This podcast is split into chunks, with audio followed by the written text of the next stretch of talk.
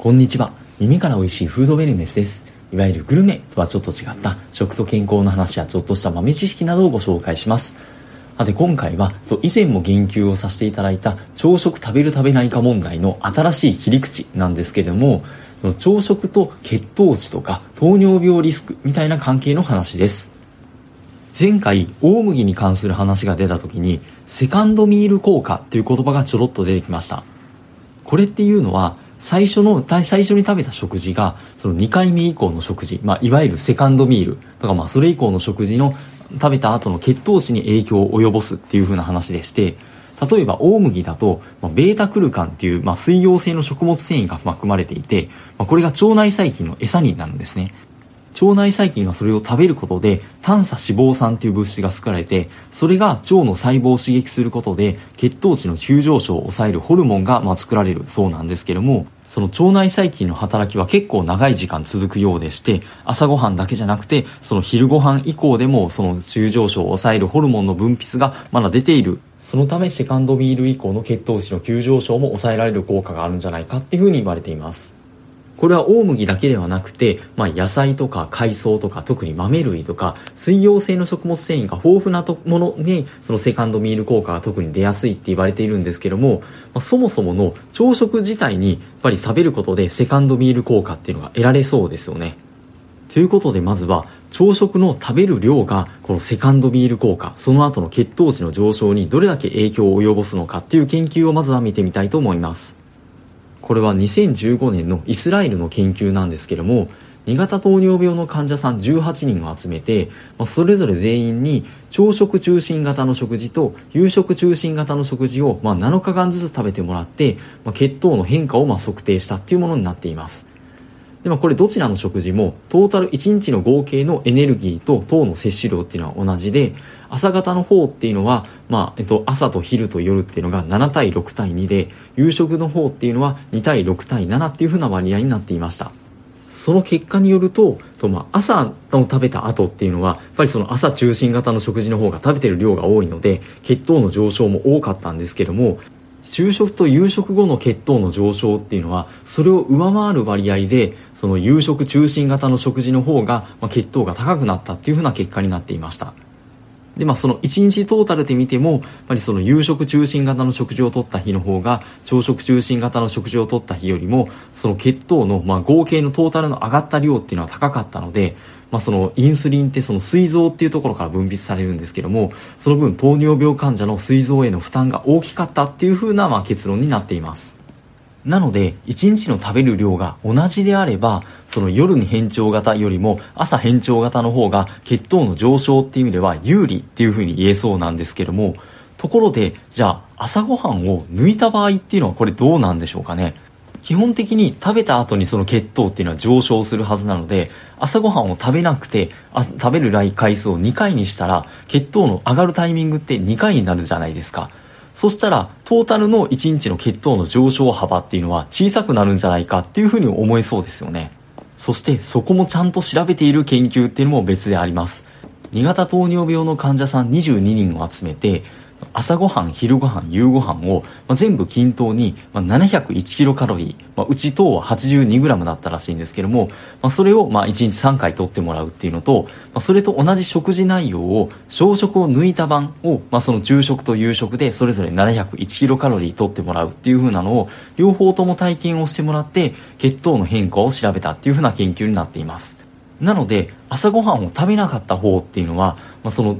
回数ももちろん2回に減りますし食べてる量っていうのも3分の2に減っているってことになります。さてその結果どうなったのってところなんですがまず朝食のタイミングっていうのはもちろんまあ朝ごはん食べない方っていうのは血糖上がらないので、まあ、そこはあの朝食食べた方が血糖上がるんですけどもやはりお昼ご飯を食べた後と夕飯を食べた後っていうのは血糖の上昇っていうのは朝食を抜いた時の方がぐーんと上がります。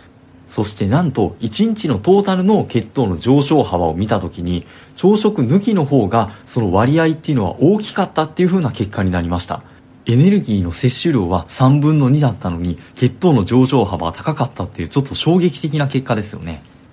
はてとは言っても先ほどの2つの試験っていうのは2型糖尿病の患者さんを集めて行ったまあ試験なので、まあ、余計に顕著な結果が出たんじゃないか。なのでまあ健常者の方で言うとそんなに影響は出ないんじゃないかっていう風な気もちょっとはしますよね。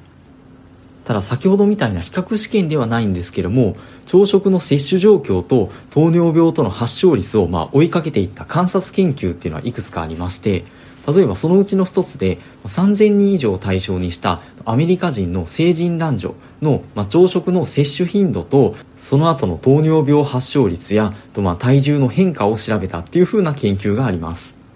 これでは朝食の摂取頻度を1週間に、まあ、0から3回の人たちと4から6回の人たちと、まあ、7回毎日の人たちの3つに分けてはいるんですけども研究開始後7年目の調査時点において朝ごはんをとるのが0から3回の人に比べて4から6回とっている人っていうのはと、まあ、糖尿病の発症率が24ポイント低くてで7回毎日とっている人についてはと、まあ、34ポイント低かったっていう風な結果になっています。また同時に行われているその平均体重の変化っていう意味でも朝食の摂取頻度が高いほどその増加割合っていうのは低かったっていう風な結果になっています。ところでここではあくまで糖尿病の発症率を見ているので最初の2つのその血糖の変化セカンドミール効果を見た2つの研究とはちょっと見ているものが違いますよね。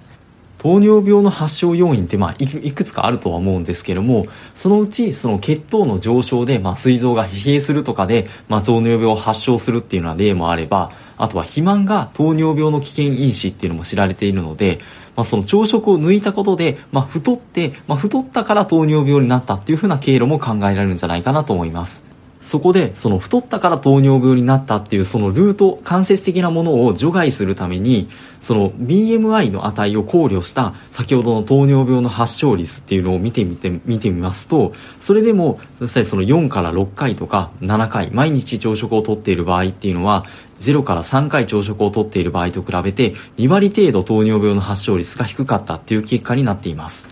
これが朝食のセカンドミール効果による影響っていうふうに言えそうでして、ただこの研究ではこの2割の差っていうのが、その確実に出ている差とは言い切れないぐらいのものだったらしいんですけども、ただ他の研究結果とかでも、朝食を抜くことで2型糖尿病のリスクが増していますよっていうふうな結果になっているものっていうのがありますので、やはり今糖尿病ではない健常者の人においても、その朝食と糖尿病の今後の発症リスクっていうのは存在するっていうふうに言えそうです。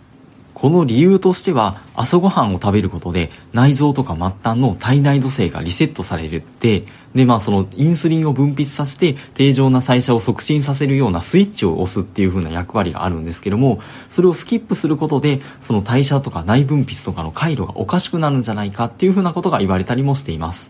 さて今回は日本人のための科学的に正しい食事術ですとか佐々木聡のデータ栄養学の勧めなどの書籍を参考にセカンドミール効果と朝食との関係というふうな切り口で見たんですけどもまあ、他にも、まあ、その朝食とそのなんかあらゆる病気の発症リスクとかの関係とかっていうような研究もいろいろあるみたいですので、まあ、もちろんそのその人のライフスタイルによってだいぶ違ってはくると思うんですけども、まあ、その朝食の重要性っていうのをあの個人的にも身につまされる思いであの、まあ、感じているところではあります。